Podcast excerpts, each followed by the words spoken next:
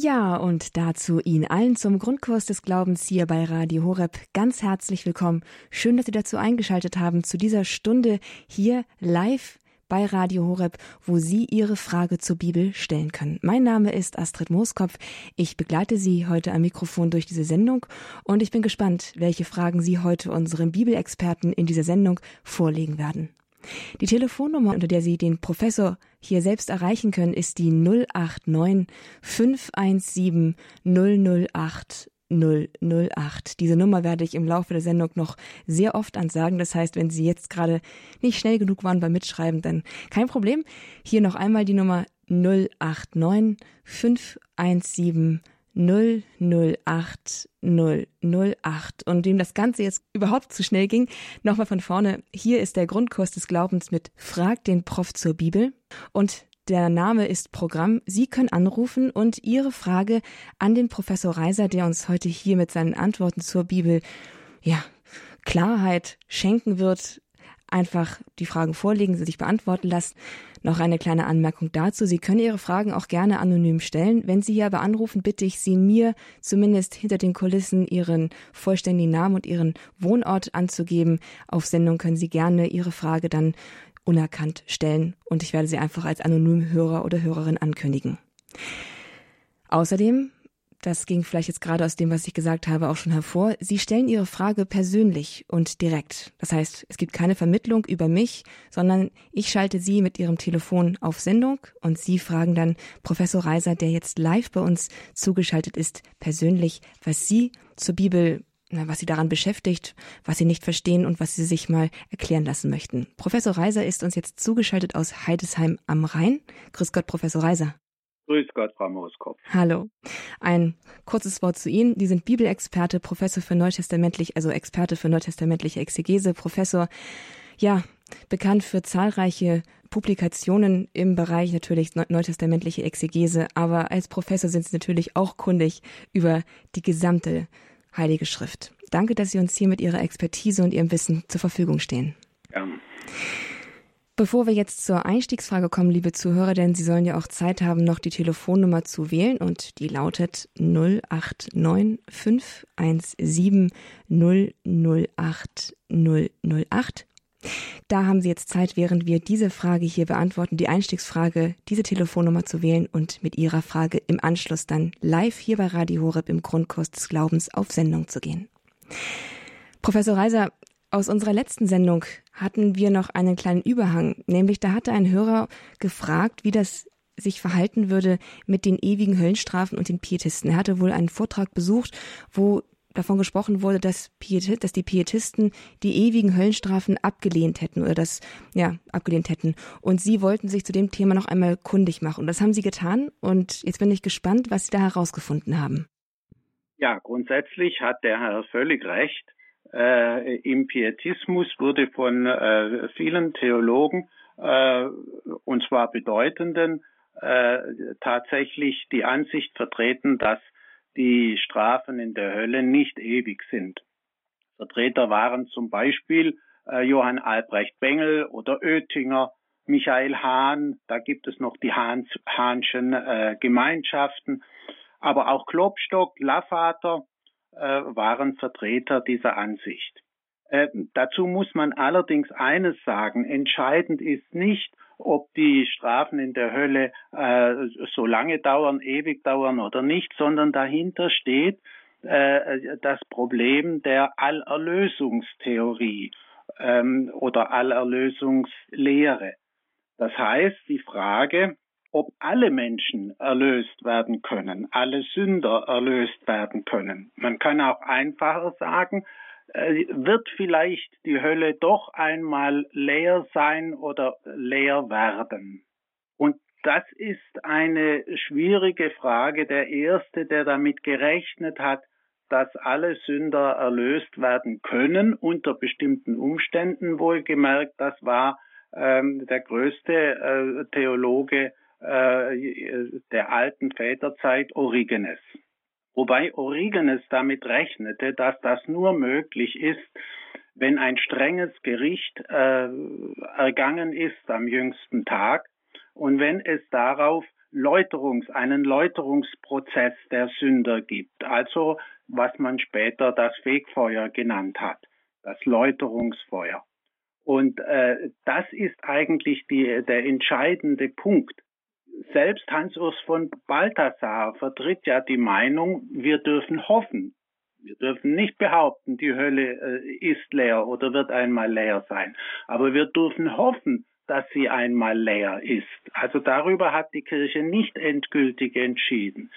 Aber das setzt eben äh, die Fegfeuerlehre voraus.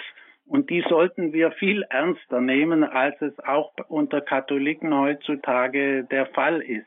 Nicht, äh, dass eben auch für einen normal guten Christen, der eben nicht als Heiliger stirbt, anschließend noch ein Läuterungsprozess nötig ist, wie immer der aussieht im Einzelnen. Und wie weit man dann damit geht, mit der Möglichkeit, dass durch diese Läuterung selbst äh, ganz grauenhafte Sünder äh, zu Heiligen werden können, nicht um es einfach zu sagen, das ist eine Frage, äh, die wird weiter diskutiert werden in der Theologie. Ist es aber nicht ein theologisches Problem, allein die Möglichkeit zuzulassen, dass in alle Ewigkeit ein Ort existiert oder ja, eine, ein Bereich existiert, wo, der von Gott getrennt ist? Dass also in alle Ewigkeit, selbst wenn Himmel und Erde vergangen sind, neben dem Himmel ein Bereich da ist, in dem Gott nicht anwesend ist. Ist das nicht ein theologisches Problem? Weil das würde ja bedeuten, dass es immer auf ewig eine Trennung gäbe, auch in Gott irgendwie, oder? Ähm, das kann man so nicht sagen. Äh, sehen Sie schon, wenn Sie das Wort Bereich äh, äh, gebrauchen, dann reden Sie von einer Art jenseitigem Ort. Aber dass es im Jenseits nicht einen Ort namens Himmel, der abgegrenzt ist von einem Ort namens Hölle und dazwischen eine Art Fegfeuer gibt, also das ist ja klar, dass das eine menschliche Redeweise ist. Es geht einfach äh, anders gesprochen darum, ob der Mensch sich wirklich endgültig von äh, Gott abwenden kann, so äh, dass er sich selbst endgültig von Gott trennt. Man darf ja nicht vergessen, nach katholischer Lehre kommen nur diejenigen in die Hölle, die es unbedingt wollen. Ja, also unfreiwillig kommt niemand in die Hölle, mhm. sondern sobald, sobald er, er nicht in die Hölle will, kommt er sozusagen ins Fegfeuer und dann ist er ja schon faktisch gerettet, weil das Fegfeuer nur den Ausgang Himmel hat. Also insofern meine ich, müsse man damit rechnen, mit dieser Möglichkeit, ähm, dass sich alle äh, geistigen Wesen, das heißt eben Menschen äh, oder auch gefallene äh, Engel, wer weiß, ich kann das nicht entscheiden. Aber grundsätzlich müsste man mit der Möglichkeit rechnen, dass auch, ähm, dass alle Menschen äh, sich am Ende, wenn sie einmal begreifen, was Hölle eigentlich bedeutet und das absolute Getrenntsein von Gott eigentlich bedeutet, das machen sich die meisten Menschen ja überhaupt nicht klar, äh, dass sie dann sagen, oh nein, also das habe ich eigentlich nie gewollt. Ja, und dann kommen sie ins Fegfeuer. Okay, das ist auf jeden Fall ermutigend in der Hinsicht, dass wer nicht will, der muss auch nicht in die Hölle. Sehr schön. Danke, Herr Professor Reiser, für diese Klärung der Frage vom letzten Mal bei Frag den Prof zur Bibel hier im Grundkurs des Glaubens. Diese Sendung geht nämlich einmal im Monat bei uns auf Sendung. Und ja, und wenn eine Frage vielleicht nur unbefriedigend beantwortet werden konnte oder der Professor selbst sagt, er würde sich nochmal kundig machen, dann merken Sie, dann ziehen wir solche Fragen auch in die nächste Sendung hinein und werden sie dort dann klären. Danke auch nochmal hier an dieser Stelle an den Hörer, der die Frage gestellt hat. Vielleicht hört er gerade zu. Eingeschaltet haben Sie jetzt gerade bei Radio Horeb im Grundkurs des Glaubens und in dieser Sendung sind Sie nicht nur passiv mit dabei, sondern Sie sind aktiv mit dabei. Und da möchte ich Sie gerne ermutigen, auch wirklich aktiv zu werden. Rufen Sie jetzt an unter der 089 517 008 008. Sie haben hier wirklich die Gelegenheit, sich Ihre Frage zur Bibel beantworten zu lassen. Dinge sich klären, erklären zu lassen, die vielleicht ein bisschen unklar sind, wo Sie vielleicht widersprüchliche Aussagen zu mitbekommen haben oder die Sie vielleicht immer schon beschäftigt haben. Professor Reiser ist extra für Sie hier live in der Sendung und beantwortet Ihre Fragen.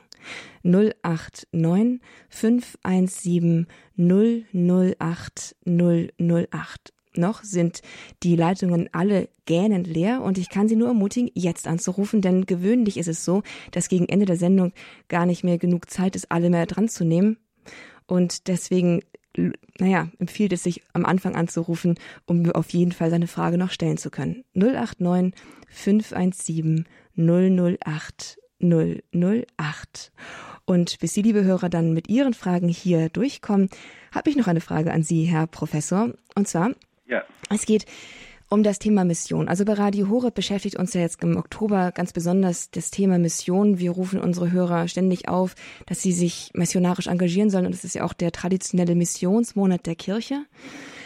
Wie ist es denn eigentlich mit dem Thema Mission in der Bibel? Also im Alten Testament ist das Volk Israel das auserwählte Volk und da hört man jetzt nicht so viel von Völkermission und auch im Neuen Testament erinnere ich mich zumindest an eine Stelle, wo Jesus sagt, er sei nur zu den Kindern Israels gesandt. Und dann gibt's einen Paulus und der reist dann bis an die Ränder der damals bekannten Welt.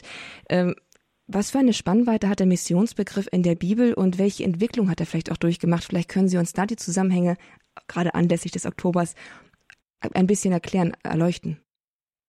Ja, zunächst äh, zum äh, Missionsgedanken im Judentum. Im Alten Testament haben Sie zu Recht gesagt, da ist eigentlich von Mission überhaupt nicht die Rede, da gibt es nur die Vorstellung nicht von dem äh, Berg Zion äh, in Jesaja im zweiten Kapitel, nicht, dass am Ende die Völker kommen, angezogen durch äh, das erlöste Volk Israel, das nach Gottes Wort lebt und sagen, so wollen wir es auch haben. Und dann kommen die Völker und ziehen zum Zion. Das ist aber keine aktive Mission, sondern die werden eben angezogen von äh, der Herrlichkeit, die im heiligen Land herrscht.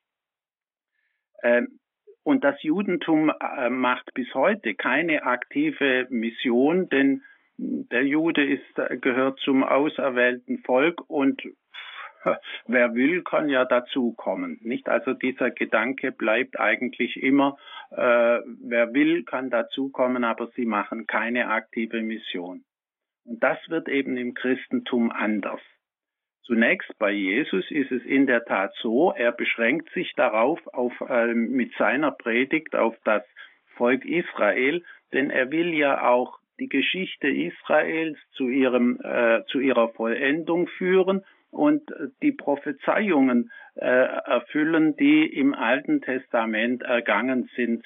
Nicht also alle messianischen Prophezeiungen, die endzeitlichen Prophezeiungen, die will er in seiner Person und Predigt zur Vollendung führen. Und dazu muss er das äh, Volk Israel gewinnen. Es gelingt ihm dann nicht, jedenfalls nicht ganz.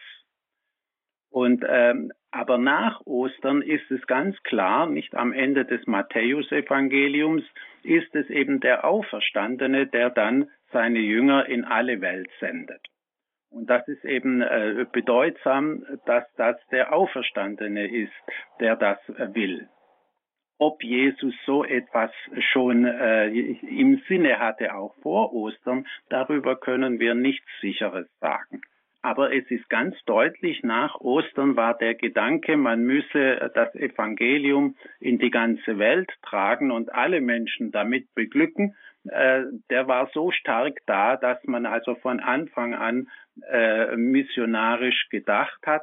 Und äh, das beginnt ja dann schon mit Petrus, dem Diakon Philippus, und äh, und dann eben äh, als der Missionar schlechthin gilt eben, äh, wie Sie gesagt haben, äh, Paulus. Und äh, damit ist diese Thematik in die Welt gesetzt und es gehörte immer zum Wesen des Christlichen, dass man sich bemüht, äh, möglichst viele Menschen dafür zu gewinnen. Dann ist es ja auch klar, wenn man äh, glaubt, dass man mit diesem Evangelium glücklich werden kann, will man natürlich alle, allen Menschen dieses Evangelium bringen. Und es hat sich immerhin gezeigt in der Geschichte, so viel können wir jetzt sicher sagen, es gibt kein Volk auf der Welt, äh, in dem es nicht Christen gibt, die mit diesem Evangelium glücklich geworden sind. Insofern bin ich persönlich der Meinung, dass es nur eine einzige Weltreligion gibt und das ist eben das Christentum. Denn das Christentum hat bewiesen, mit ihm können alle äh, glücklich werden, während das die anderen Religionen noch nicht bewiesen haben. Das ist mal ein missionarisches Statement. Danke, Herr Professor. Danke für diese Erklärung zum Missionsbegriff in der Bibel. Hierbei fragt den Prof zur Bibel im Grundkurs des Glaubens bei Radio Horeb. Und nun genug der Fragen aus der Redaktion. Jetzt geht es an Ihre Fragen, liebe Zuhörer. Sie können nämlich anrufen unter der 089 517 008 008 und ab jetzt live und persönlich Ihre Frage hier an Herrn Professor Reiser stellen. Er ist live zugeschaltet aus Heidesheim am Rhein und beantwortet Ihre Fragen auch live und persönlich. Angerufen hat auch Frau Brenninger aus Wieshofen in Niederbayern. Hallo, Frau Brenninger. Hallo. Grüß Gott. Grüß Wie ist Gott. Ihre Frage? Meine Frage ist zum Vater Unser. Im Vater Unser, beten wir und führe uns nicht in Versuchung. Und da steht aber im ersten Jakobusbrief unter der Überschrift Sinn und Wesen der Versuchung, dass Gott nicht in Versuchung führt, sondern dass der Mensch schuld ist, dass er in Versuchung gerät. Aber soll, ist da schon einmal die Sprache gewesen vom Papst auch, diesen Satz zu ändern mit dieser Versuchung. Wenn man das liest, dann da steht nämlich, keiner, der in Versuchung gerät, soll sagen, ich werde von Gott in Versuchung geführt. Denn Gott kann nicht in die Versuchung kommen, Böses zu tun, und er führt auch selbst niemanden in Versuchung. Jeder wird von seiner eigenen Begierde hinlockt und fängt, in Versuchung geführt. Und da ist meine Frage dazu, wie der Herr Reiser dazu steht. Alles zusammen, ja. Ja, gut. Wir müssen zunächst sagen, Gott führt durchaus in Versuchung, wenn wir der Heiligen Schrift folgen. Wenn Sie einfach den ersten Satz im äh, Genesis 22, in diesem Kapitel, in dem äh, es um die Opferung Isaaks geht, wenn Sie den ersten Satz lesen, dann steht da, und Gott stellte Abraham auf die Probe. Ich glaube, so steht es inzwischen da. Aber man könnte genauso gut übersetzen, und Gott führte Abraham in Versuchung. Und äh, es ist ja dann aus der Geschichte heraus klar, worin die große Versuchung bestand, dass Gott äh, zunächst von Abraham verlangt, äh, seinen einzigen Sohn zu opfern, auf dem ja die ganze Heilszusage beruhte. Und äh, ja, am Ende aber wird deutlich, dass es eben tatsächlich eine Versuchung Gottes war, eine Probe, um die äh, Frömmigkeit und Gläubigkeit Abrahams auf die Probe zu stellen. Und so etwas tut Gott durchaus. Er stellt die Frommen auf die Probe. Und je frömmer sie sind, desto härter ist die Probe, die Gott mit ihnen anstellt. Weil ein schwacher Mensch und ein schwacher Christ, der versteht, der besteht vielleicht schon schwache äh, Versuchungen und Proben nicht. Ähm, also mit dem Wort Probe oder Prüfung äh, ist die Sache gar nicht schlecht bezeichnet. Und äh, nun gibt es zum Beispiel in einem Psalm, ich meine, es wäre der Psalm 26, die Aussage, äh, lieber Gott, also das ist ein Gebet, Gott äh, prüfe mich, nicht äh, führe mich in Versuchung, äh, du wirst schon sehen, dass ich bestehe. Äh, und dem gegenüber äh, äh, sagt Jesus, seine Jünger sollen bitten, nicht in Versuchung zu führen. Und diese Bitte muss man zunächst einmal so verstehen, mache nicht mit mir das, was du mit Abraham gemacht hast. Ich bin nicht so stark wie Abraham. Ja, also das heißt zunächst einmal äh, ist das ein Bekenntnis der Demut und der Schwäche, ja, in der wir stehen. Und dann, äh, um das zusammenzubringen mit der Aussage äh, im Jakobusbrief, da muss man bedenken, äh, auch der Satan kann in Versuchung führen und Gott kann in Versuchung führen. Gott führt aber in Versuchung, wie wir gesehen haben, um den Glauben zu prüfen. Das heißt, er hat ein gutes Ziel mit seiner Probe. Während der Teufel hat ein ganz schlechtes Ziel. Er will ja, dass die Menschen durch die Sünde von Gott abfallen. Und das tut Gott natürlich nie. Mit diesem Ziel prüft Gott nie. Und äh, wenn Sie dieses Unterscheidungsmerkmal anbringen, dann kann man also äh, ohne weiteres die Aussagen im Jakobusbrief verstehen und auch richtig verstehen und trotzdem verstehen, warum es im Vater unser heißt, führe uns nicht in Versuchung.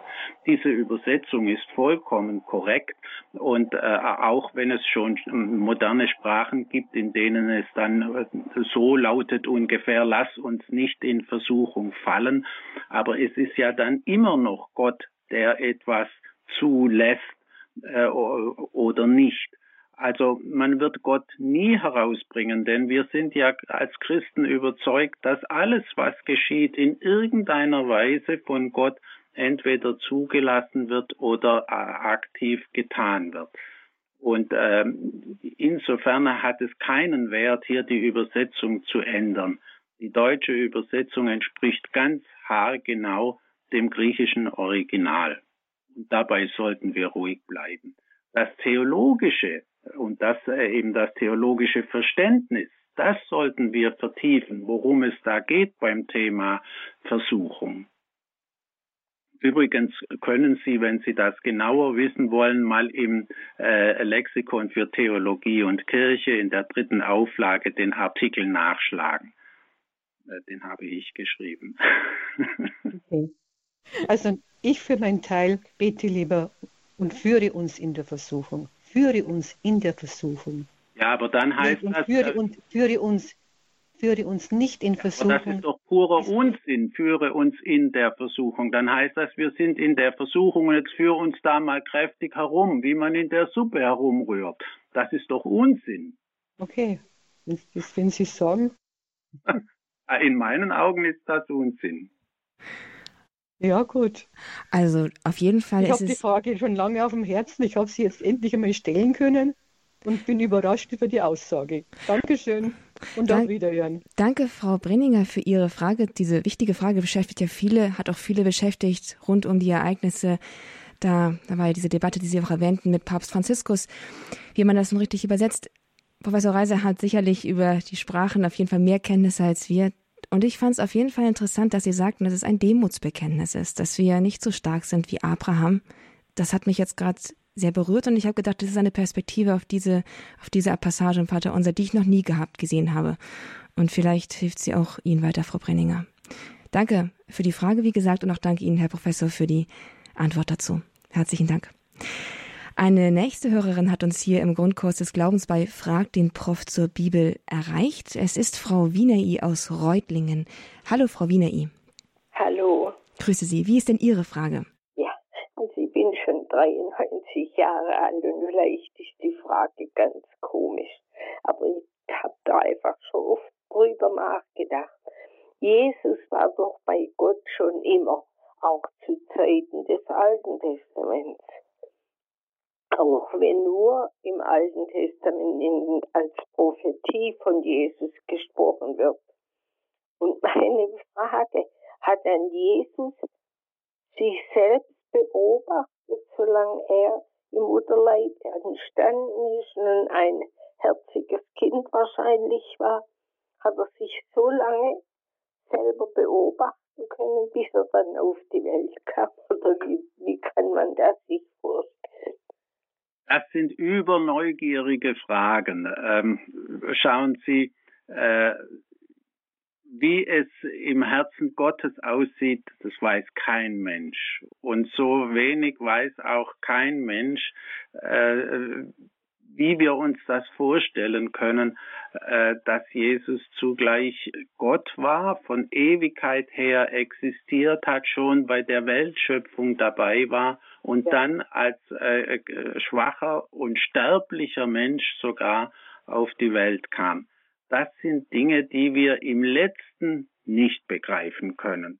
Und äh, man hat früher auch lange diskutiert über die Frage, wie hat denn das Selbstbewusstsein Jesu ausgesehen, äh, der eben zugleich ein einfacher Mensch war und dann wieder Gott war. Äh, wusste er denn nicht alles voraus und äh,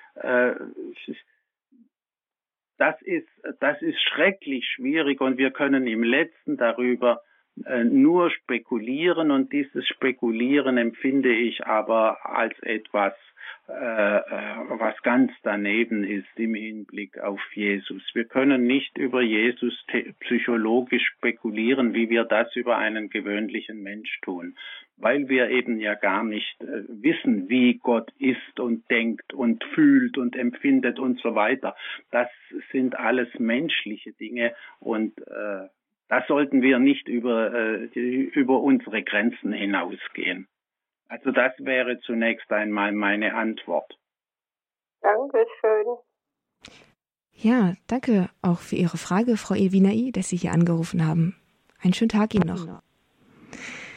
Sie sind hier mit dabei, liebe Zuhörer, bei Radio Horeb im Grundkurs des Glaubens bei Frag den Prof zur Bibel. Und wir sind mittendrin im Beantworten, im Stellen von, also im Stellen und dann Beantworten von Fragen. So rum ist die Reihenfolge. Und das sind Ihre Fragen, die hier auf Sendung gehen. Ihre Fragen, und zwar nicht nur vermittelt, sondern Sie stellen sie auch direkt und persönlich. Sie müssten nur anrufen, damit Sie Ihre Frage stellen können. Die Telefonnummer ins Studio ist die 089 517 008 008.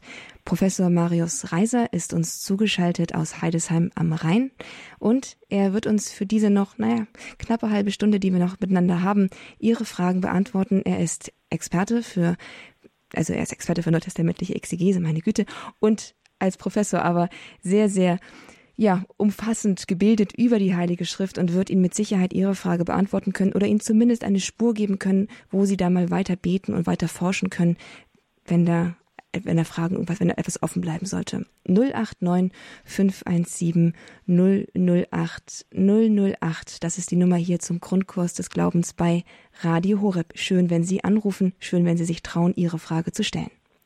Angerufen hat jetzt auch Herr Pecht, und zwar aus Kreilsheim. Hallo, Herr Pecht. Ja, grüß Gott. Wie ist Ihre Frage, Herr Pecht? Also meine Frage ist folgendes. Da gab es ja diesen Bultmann. Und der Bultmann hatte die Bibel nach Strich und Faden zerrissen. Ja. Und ähm, okay, das, das darf er machen, gell? Aber eine Frage ist die, warum wurde diese Bultmannsche Kritik, ja, die zum Beispiel die Wunder, die Wunder leugnet, sagen wir zum Beispiel die, die wunderbare Brotvermehrung, ja, das ist dann so eine, so eine äh, Erleuchtungsaktion, wo die Leute festgestellt haben, dass sie doch noch Proviant irgendwo hatten und so weiter. Und das hat das zum Beispiel, das hat dazu geführt, dass ich würde sagen, etwa 30 Prozent aller Priester in ihren Predigten zum Beispiel genau diese Sache so erklären heutzutage. Ja. So, und sogar der, sogar der Kardinal Kasper leugnet das, das, das, das, äh, das äh, Vermehrungswunder. Und ich, ich habe jetzt eine Frage. Warum haben so viele katholische Priester jetzt auch die, die Auffassung von Bultmann? Wie, wie konnte das dazu kommen? Ja, Sie müssen eben auch Bultmann in einer Tradition sehen. Das kommt alles von der sogenannten Aufklärung her. Und zu der Aufklärung gehört eben, dass man alles äh, rein aus der menschlichen Vernunft erklärt und äh, der Auffassung ist, was nicht vernünftig erklärt werden kann, äh, das kann auch nicht so gewesen sein.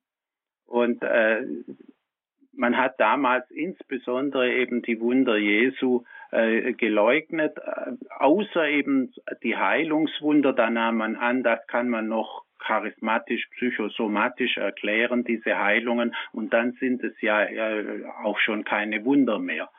Äh, aber die Naturwunder, Seestillung, Brotvermehrung genau. und so weiter, die äh, auch die Auferstehung selbst äh, ja, ja, genau. man abgelehnt.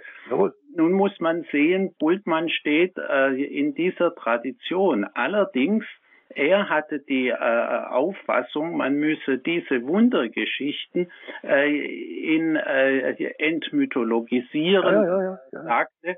Aber äh, das heißt, die haben einen tiefen Sinn, sind aber im wörtlichen Sinn so gar nicht zu verstehen. Genau, genau. Und äh, das war keine ganz dumme Auffassung. Daran ist einiges Richtige. Und trotzdem ist es natürlich unsinnig, bei historischen Überlieferungen mit einer Theorie zu entscheiden, ob das gewesen ist oder nicht. Ich kann nicht durch eine Theorie entscheiden, wie die Dinge in der Welt tatsächlich vor sich gehen. Genau, nur da, warum, warum sind so viele katholische Theologen auf ihn hereingefallen und haben seine Hypothesen einfach so akzeptiert? Ja, das, das frage ich mich. Daher, dass eben Bultmann kein Simpel war und dass äh, er eigentlich nur ein besonders klarer Vertreter äh, dieser Aufklärungstheologie war. Und äh, diese Aufklärungstheologie, man hat auch einfach von Rationalismus gesprochen, nicht die Vernunft, äh, die Ratio ist alles und bestimmt alles. Äh, dieser Rationalismus ist bis heute nicht ausgestorben, sondern ganz im Gegenteil, er verbreitet sich immer noch mehr, auch, eben, eben. auch in der katholischen Kirche. Genau, ja, ja, eben.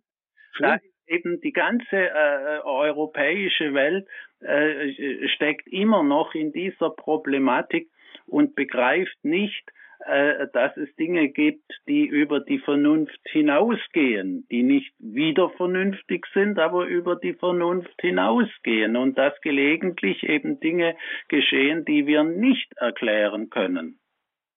Genau. Und, und, und, und wenn diese eben gut bezeugt sind, nicht Wunder sind, sind ja nicht nur zu Jesu Zeiten geschehen, eben, eben. sie geschehen immer noch in Lourdes und so weiter. Genau, genau. Und auch sonst im Leben kann man durchaus mit Wundern äh, rechnen. Ich befasse mich zurzeit mit Jeanne d'Arc. Also ich meine, äh, ein bestimmtes Wunder können Sie da auch nicht nennen. Aber ein solches Geschehen lässt sich mit Vernunft überhaupt nicht erklären, historisch. Genau, genau. Ja? Aber dadurch wird die Bibel Aber entwertet. Dieser Einsicht kommen irgendwie die Menschen zurzeit nicht sehr es liegt auch an einer Bildungsunfähigkeit, an einem Bildungsmangel. Nicht? Sie, sie, sie beschäftigen sich nicht mit Geschichte und genau, ja, eben, eben. solchen Dingen. Ja. Das kann man aber in, in spe speziell den Theologen vorwerfen, denn das sind ja alles Akademiker. Ja, ja aber jeder hat sein enges Fachgebiet und äh, und rührt in seinem Töpfchen herum und ähm, ja und dadurch ist eben auch seine Erkenntnis begrenzt. Also unsere, unsere Gemeindereferentin hat mal in einer Predigt, ja, hat sie mhm. gesagt, da, da ging es um Abraham, mit dem Opfer von Abraham, wo der Engel kam. Also ich habe noch keinen Engel gesehen. Das glaube ich ihr ja. ja. Eben, eben, genau. Aber, aber einen gesehen habe, bedeutet das doch nicht, dass es keine gibt. Ja, genau, aber, aber das wollte sie damit sagen. Ja. Doch klar. Ja, ja, es ist lächerlich, also, aber das ist eine Geisteskrankheit, tut mir leid, aber so äh, anders kann ich es nicht verstehen. Das ist eine Geisteskrankheit, die herrscht und äh, da müssen wir warten, bis die wieder vorbeigeht und abklingt. Ja, dann hauen inzwischen alle Leute ab, weil sie sagen, das, was in der Bibel steht, stimmt sowieso nicht. Ja, das, ja, ist, das ist das Problem. Das ist das Problem. Nicht. Also. Ja, ja. Aber auch das wird wahrscheinlich auch wieder vorbeigehen, wenn wir ein heiliger Rest wird übrig bleiben, schätze ich mal. Danke, Herr okay. Pecht, für Ihre Alles Frage klar. jetzt Gut. hier. Das war sehr wichtig. Dankeschön. Danke, tschüss. Tschüss. Ja, die Bildungslücken, die wir ihr, die wir bestimmt alle haben, Professor. Dazu sind Sie jetzt hier, um sie uns zu, uns zu füllen, uns aufzufüllen. Und liebe Zuhörer, wenn Sie etwas wissen möchten, wenn Sie etwas nicht verstehen, dann können Sie jetzt anrufen hier in der Sendung bei Frag den Prof zur Bibel, zur Bibel. Und zwar unter der Telefonnummer 089 517 008 008. Es ist klar, dass auch Fragen zur Bibel etwas mit dem Geistlichen und naja, mit dem, äh, mit dem Glaubensleben zu tun habt im, weitesten Sinne. Aber hier werden besonders Fragen zur Bibel beantwortet und diskutiert. Und da lade ich Sie ganz herzlich ein, dass Sie Ihre Frage zur Heiligen Schrift, die Sie beschäftigt, die aufgekommen ist, hier stellen. Nicht nur für sich, sondern auch für andere, die sich nicht trauen anzurufen, die vielleicht gerade keine Möglichkeit haben anzurufen. Sie stellen sie mit Sicherheit nicht nur allein für sich. 089 517 008 008 hier im Grundkurs des Glaubens. Mein Name ist Astrid Moskow. Ich begleite Sie durch diese Sendung zusammen mit Professor Reiser. Er ist uns zugeschaltet aus Heidesheim am Rhein und ist unser Bibelexperte hier heute. Der auch mit so manchem klaren Wort hier Irrtümer ausräumt. Unsere nächste Hörerin hat uns erreicht aus Waghäuse. Es ist Frau Schörmann. Hallo, Frau Schörmann. Hallo, ich habe hier die Bibel vorliegen, die Einheitsübersetzung und habe eine Frage zu Markus 24. Darum sage ich euch, alles, worum ihr betet und bittet, glaubt nur, dass ihr es schon erhalten habt, dann wird es euch zuteil.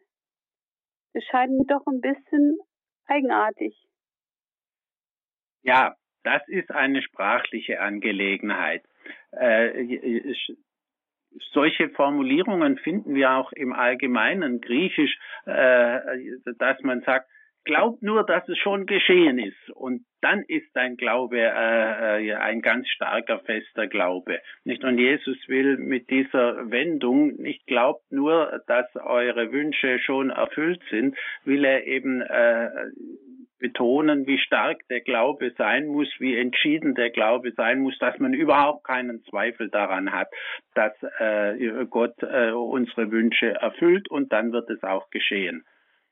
Man sollte vielleicht äh, als Prediger noch hinzufügen, falls Gott den Wunsch äh, tatsächlich für einen sinnvollen und guten und für den, äh, der ja. ihn hat, äh, ein, ein äh, heilsamer Wunsch ist. Unsere Wünsche sind ja manchmal nicht sehr heilsam und dann nützt auch die größte Überzeugung nicht, äh, äh, damit der Wunsch erfüllt wird. Wir können nicht äh, von Gott erwarten, dass er alle unsere Wünsche erfüllt, nur weil wir sie so stark haben. Ja, gut, das verstehe ich. Danke. Danke für diese Frage und danke für diese klare, einfache und direkte Antwort. Frau Schermann, ist alles geklärt für Sie oder haben Sie noch eine ja, daran anschließende? Ja, ich verstanden jetzt, ja. Okay. Geht um Glauben. Genau, darum geht's. Mhm. Dankeschön. Danke für diese kurze Zusammenfassung. Alles Gute Ihnen und einen Gruß nach Waghäusel. Danke. Wiederhören. Ihnen auch schöne Grüße alle. Danke. Ihren Mitarbeiter. Dankeschön. Wiederhören.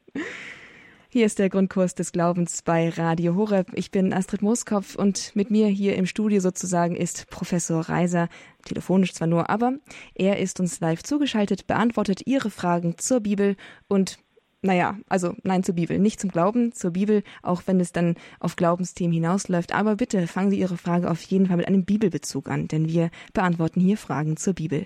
089 517 008 008. Das ist die Telefonnummer, mit der Sie hier auf Sendung kommen können. Und wenn Sie nicht gleich durchkommen, geben Sie nicht gleich auf.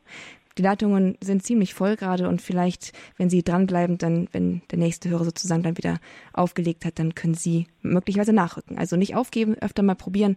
089 517 008 008. Wir haben noch 20 Minuten, deshalb rufen Sie jetzt an.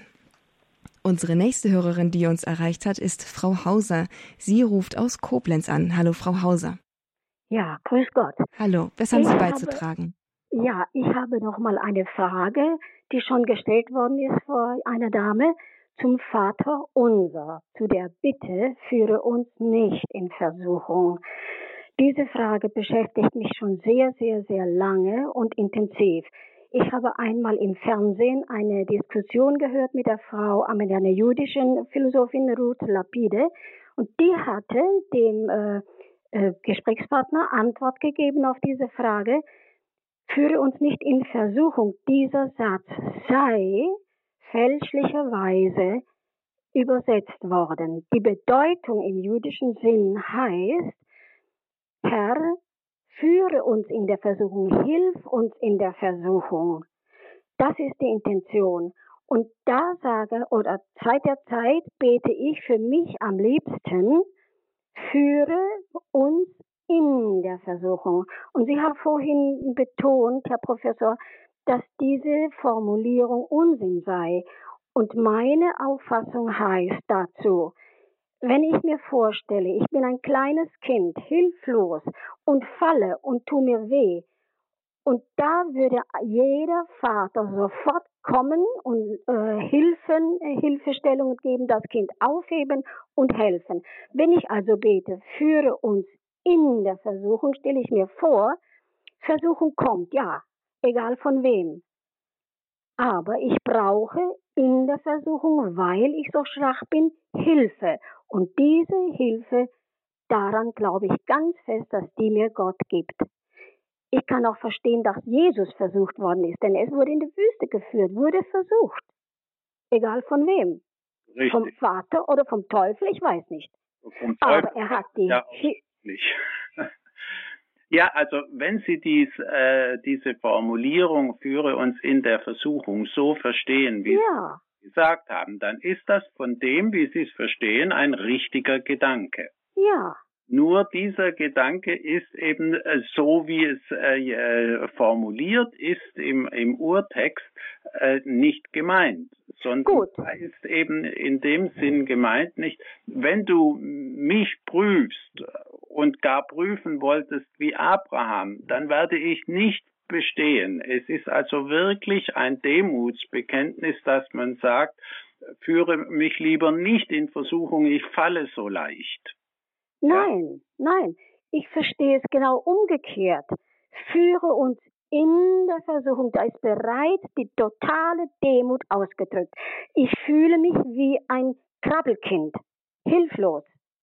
Und da brauche ja. ich nicht sonst was noch machen. Aber äh, die, mir hat das sehr eingeleuchtet, wenn die jüdische Philosophin sagt, die Ur, der Urtext aus dem Aramäischen, diese Grundübersetzung, die sei falsch übersetzt worden ins Griechische oder ins Latein. Ja, und vom Griechischen kommt es natürlich ins Latein genauso. In Latein beten wir natürlich Ethnenos in Ducas Intentationen. Klar, das ist eindeutig mit nicht Schauen Sie, in den, den äh, aramäischen Urtext von ja. Frau äh, Ruth Lapide ja. spricht. Ich kenne sie, ich habe sie mal persönlich kennengelernt. Ja. Gibt es nicht, den haben wir nicht. Wir ja, haben gut, nur den griechischen Text. Und gut. Äh, ja. das ist eine reine Wunschvorstellung, die man dann hat, wie das angeblich im äh, äh Aramäischen ausgesehen haben soll. Davon wissen wir nichts, haben wir nichts. Und deswegen gut. gilt der Text, der da steht und kein anderer. Ja gut, aber ich frage mich, gibt es heute noch die aramäische Sprache? Die Kennt diese noch. Frau Lapide die aramäische Sprache und das Empfindung, den Sinn dazu? Kennt ja, sie das? Sie, die Aram, äh, Aram, das Aramäische hat verschiedene äh, Dialekte. Ja, und, eben. Äh, den Dialekt, der, der zur Zeit ja. Jesu gesprochen wurde und von Jesus selbst gesprochen wurde, darüber haben wir keine Quellen. Überhaupt keine. Wir wissen gar nicht genau, wie das Aramäische, das Jesus gesprochen hat, tatsächlich war. Es war natürlich verwandt mit anderen Formen des Aramäischen, die wir kennen, aber wie sie war, wissen wir nicht. Und, da, und das ist nun einmal so und daran können wir nichts ändern. Äh, der entscheidende Punkt bei Ihnen ist, sie, sie können offenbar ihre Frömmigkeit und äh, ihren Gedanken besser ausdrücken in einer anderen Formulierung. Die dürfen ja. sie ruhig gebrauchen. Nur müssen sie sich klar machen, das ist nicht die Formulierung, die im heiligen Text steht. Gut, das weiß ich. Aber ich frage mich auch, die Formulierung führe uns in der Versuchung, ob die so abwegig wäre, wenn man das so beten würde. Ja, wenn man es so versteht, wie Sie es verstehen, aber wenn ja. man das vom deutschen Text her nimmt, führe uns in der Versuchung, dann würde ich verstehen, ja, wenn ich in der Versuchung bin, dann ja. führe du mich. Ja, heraus ja, müsste mir. man dann wenigstens noch sagen, dann führe du mich heraus dann würde ich es noch akzeptieren. Aber führen in der Buchung herumführen. Nein, nein, nein, nein, nein, nein, nein. Führen heißt nicht herumrühren. Aber Führen heißt helfen. herumrühren, sondern herumführen, nicht? Nein. Aber nein. wenn ich jetzt mich mal ganz kurz einschalten darf, ähm, ja. es ist doch nun offensichtlich, ja, dass wir gut. am ja, ein, warten Sie, Frau Hauser, bleiben Sie ruhig dran. Wir haben doch einen Urtext, der ist uns aus dem Griechischen überliefert und dort steht und führe uns nicht in Versuchung. Ja, ja, ist das, gut. Und und da muss ich dem Professor recht geben, wenn nun die Apostel oder die Evangelisten ja, ja. uns das so überliefert haben, dann ist ja, das eben der heilige gut. Text. Es ist, ich, das ist ja kein Angriff gegen Sie persönlich, Frau Hauser, oder gegen die Dame vorher, sondern das ist einfach nur eine wissenschaftliche De Debatte hier. Das verstehen Sie, oder? Das ist ja, wirklich, ne? Aber, Moment, Moment, jetzt ist das Gespräch weg, gell? Nein, das Gespräch ist nicht weg. Sie sind on air, live in der Sendung gerade. Oh, ja, das macht doch nichts, alles in Ordnung. Und ich würde nur einfach dem Professor hier beipflichten, dass, ja, dass wir hier eine, eine persönliche Frömmigkeitsform, einen Ausdruck haben, wo wir natürlich dann aber schon, und da müsste man schon aufpassen, wenn man dann in einer persönlichen Frömmigkeit ja. vom heiligen Text abweicht, ja. dann ist die Versuchung natürlich auch sehr groß, dass ja. man woanders seine Sachen reininterpretiert. Und da würde ich dann doch darauf verweisen, dass wir uns an den Urtext halten, oder? Ja, ja, ja, ja, ist schon in Ordnung. Ja, auf ist jeden, gut. Auf jeden Fall danke ich Ihnen, Frau Hauser, dass Sie sich hier und auch Ihnen, Herr Professor, dass Sie sich einer lebhaften und lebendigen Debatte gestellt haben. ist gut, danke schön. Danke Ihnen ja, einen herzlichen also, Gruß nach Koblenz. Alles Gute, nichts für ungut. Nichts für ungut. Dankeschön, ja. Gut. Wiederhören. Wiederhören. Ja, Sie sehen schon, Glaubensfragen sind keineswegs blutleere Fragen. Hier geht's wirklich heiß her dann.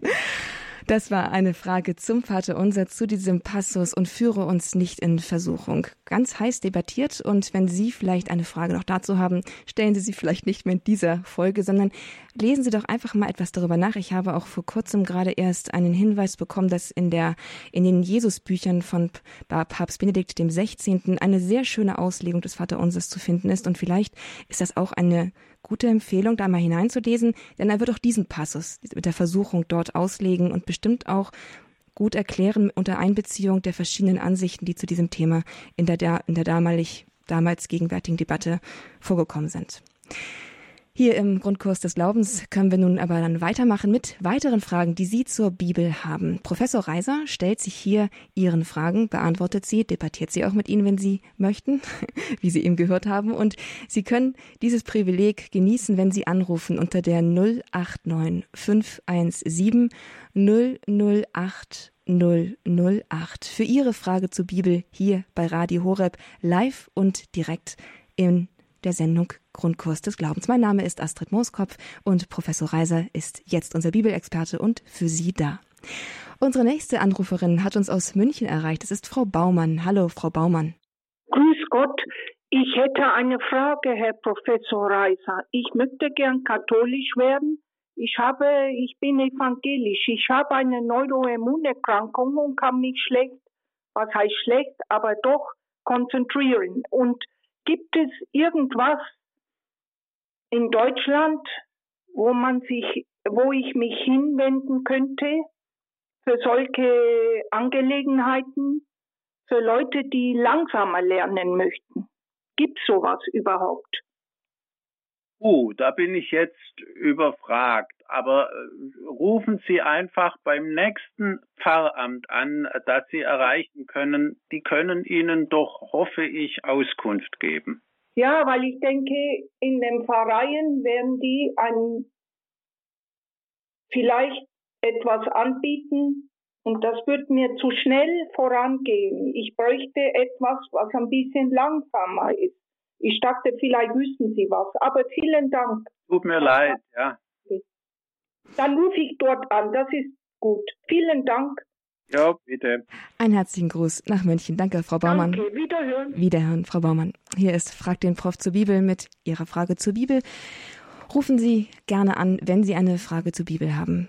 Nicht so geistlichen Fragen im Sinne von seelsorgerlich oder pastoral, sondern wenn Sie eine Frage zur Bibel haben und wenn es dann zu seelsorgerlichen oder geistlichen Fragen geht, gar kein Problem, aber der Ausgangspunkt sollte doch immer die Bibel sein. Dafür haben wir nämlich extra unseren Experten in Bibelfragen, Professor Marius Reiser, eingeladen und er steht Ihnen hier live zur Verfügung im Grundkurs des Glaubens bei Radio Horeb.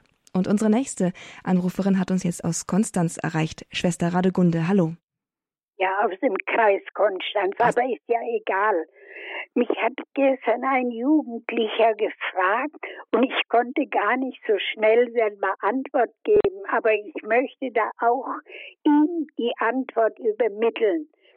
Er hat gesagt, alles äh, äh, bei der Schöpfung, äh, alles hat Gott gut gemacht jeden Tag in der, äh, der Schöpfung. Und dann kam, kamen wir auf die Frage oder auf den, die Aussage, dass doch ähm, der Apfel, der sollte, der hing ja am Baum und durch die Eva ist er äh, äh den Menschen überreicht worden zur Versuchung. Und dann sagte, sagt er, ja, wieso ist es war alles gut gemacht im Paradies? Warum war da noch ein Punkt, der den Menschen versuchen konnte? Ähm, ähm, ja, äh, das kann ich Ihnen schon beantworten. Ja. Alles war gut. Auch dieser Apfelbaum war gut und die Äpfel waren gut auf dem oh. Apfelbaum. Aber äh, das Besondere des Apfelbaums, was übrigens gar kein Apfelbaum unbedingt war, es ist eben irgendein Obstbaum ja. gewesen. Das ist aber gleichgültig. Das Besondere an diesem Baum war, dass Gott gesagt hat, von diesem Baum dürft ihr nicht essen. Das war eine Prüfung. Und zwar geht es da um die Prüfung des Gehorsams. Man darf alles mit einer kleinen Ausnahme und einer ganz leichten Angelegenheit. Dieser Baum ist tabu. So. Und äh, nun nahm Eva von diesem Baum, wo sie ganz genau wusste, dass man nicht essen soll. Und die große Sünde, die Hauptsünde, die der Mensch begehen kann, ist der Ungehorsam gegen ein direktes, klares und verstandenes Gebot. Und das war die Ursünde des Menschen und deswegen reden wir von dem großen Sündenfall. Man denkt ja sonst, mein Gott, so eine Kleinigkeit von einem Baum, äh was zu essen und das soll so eine äh, große üble Folge für die ganze Welt haben. Ne, der entscheidende Punkt ist der Ungehorsam dabei. Ungehorsam, ja. Ja, vielen Dank. Danke. Ich werde es weiter übermitteln. Danke, Schwester Radegunde, für diese Frage. Das Thema Versuchung und Prüfung werden wir in dieser Sendung offenbar nicht mehr los, Herr Professor. Hier ist, das ist ja auch ein großes Thema des menschlichen Lebens. Zweifellos, zweifellos. Heute, ja, Entschuldigung. Ja, zweifellos beschäftigt uns hier ganz ausdrücklich diesmal, dieses Mal. Mal sehen, was, welche Frage unser nächster Hörer hier in petto hat. Es ist unser letzter Hörer für heute. Leider, die Zeit reicht nicht mehr für einen weiteren. Es ist Herr Wein aus München. Hallo, Herr Wein. Hallo, Frau Moskop. Hallo. Hallo, Frau, äh, Herr Professor Reiser. Äh, mich beschäftigt immer die Frage, wie, der, wie diese Situation mit dem Schächer zu verstehen ist. Für mich ist da ein Kommafehler. Christus sagte, heute, du wirst mit mir im Paradiese sein weil die Erlösungstat, die hatte er noch gar nicht vollzogen, sodass er ihn in das Paradies mit hineinnehmen konnte. Ist dieser Gedanke richtig oder ist er falsch? Er ist uralt, dieser Gedanke und dieser Einwand, der, der wurde schon in ganz früher Zeit gemacht. Äh, und äh, der ist verständlich, äh, wenn man eben davon ausgeht, dass die Zeit, von der äh, Jesus spricht und die Zeit im Paradies auch so nach Tagen berechnet wird, wie das äh, in unserer Sprache und auf unserer Welt äh, der, der Fall ist. Aber äh, Sie müssen sich klar machen, also Origenes erklärt die Sache ganz einfach. Er sagt, dieses heute hört für den, der fragt, gar nicht mehr auf nicht. Also wenn er dem, dem äh, Schächer verspricht, heute wirst du mit mir im Paradies sein, dann hört das heute für den nicht mehr auf. Und die, das ist das heute äh, des Himmels, nicht der, äh, das nie aufhört. Äh, und nur auf dieser Erde wird dann mit Tagen gerechnet und sagt man dann, naja, das ist ja noch äh, zwei Tage äh, vor der Auferstehung, das kann doch gar nicht sein. Äh, das können wir einfach nicht verrechnen. Die Zeit, die im Himmel äh, herrscht, ist eine ganz andere. Die wird nicht mehr mit Uhren gemessen und nicht mehr in Tagen. Also die Endlichkeit kann nicht mit der Ewigkeit gleichgesetzt werden. Ganz genau. Die sind okay. vereinbar. Jetzt hätte, ich, jetzt hätte ich noch eine Feststellung. Es ist doch so, als die, der Sündenfall war, gab, gab äh, Gott ihnen ja äh, Sie haben gesagt, wir sind nackt und, und Sie haben gesagt, wir haben uns für die geschämt und darum haben wir uns mit Farben Blättern bedeckt und so. Dann nahm ihnen Gott die Farbenblätter und gab ihnen Fälle.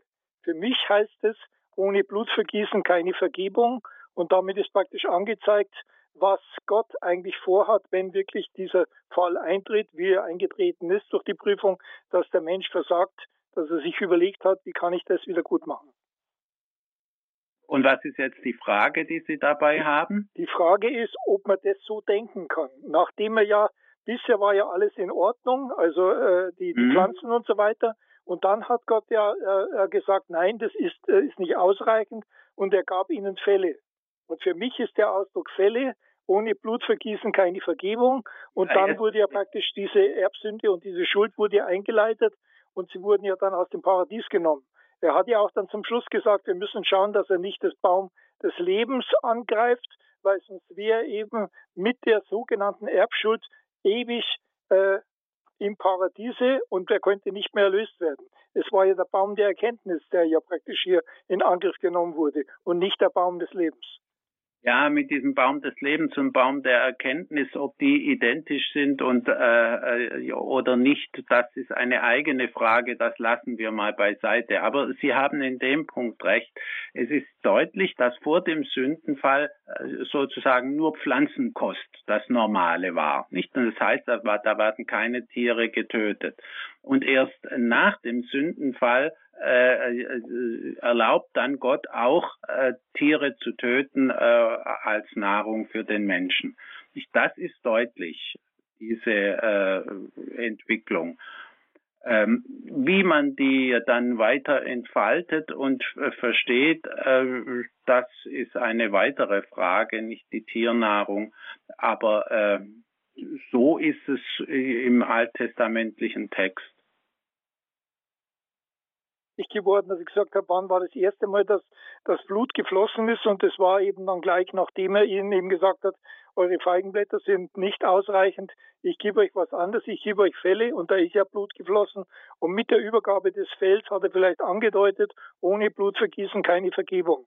Also das ist für mich der tiefere Gedanke, der dahinter steht. Das ist, das ist halt die Schwierigkeit, ob man so weit gehen soll und so weit denken soll. Nicht, dann müsste er, ich glaube, so weit hat der biblische Autor gar nicht gedacht sondern der hat, äh, es, es war klar, äh, die primitivste Form der Kleidung äh, sind Fälle, wenn es richtig kalt wird und dann hat Gott ihnen eben Fälle gegeben.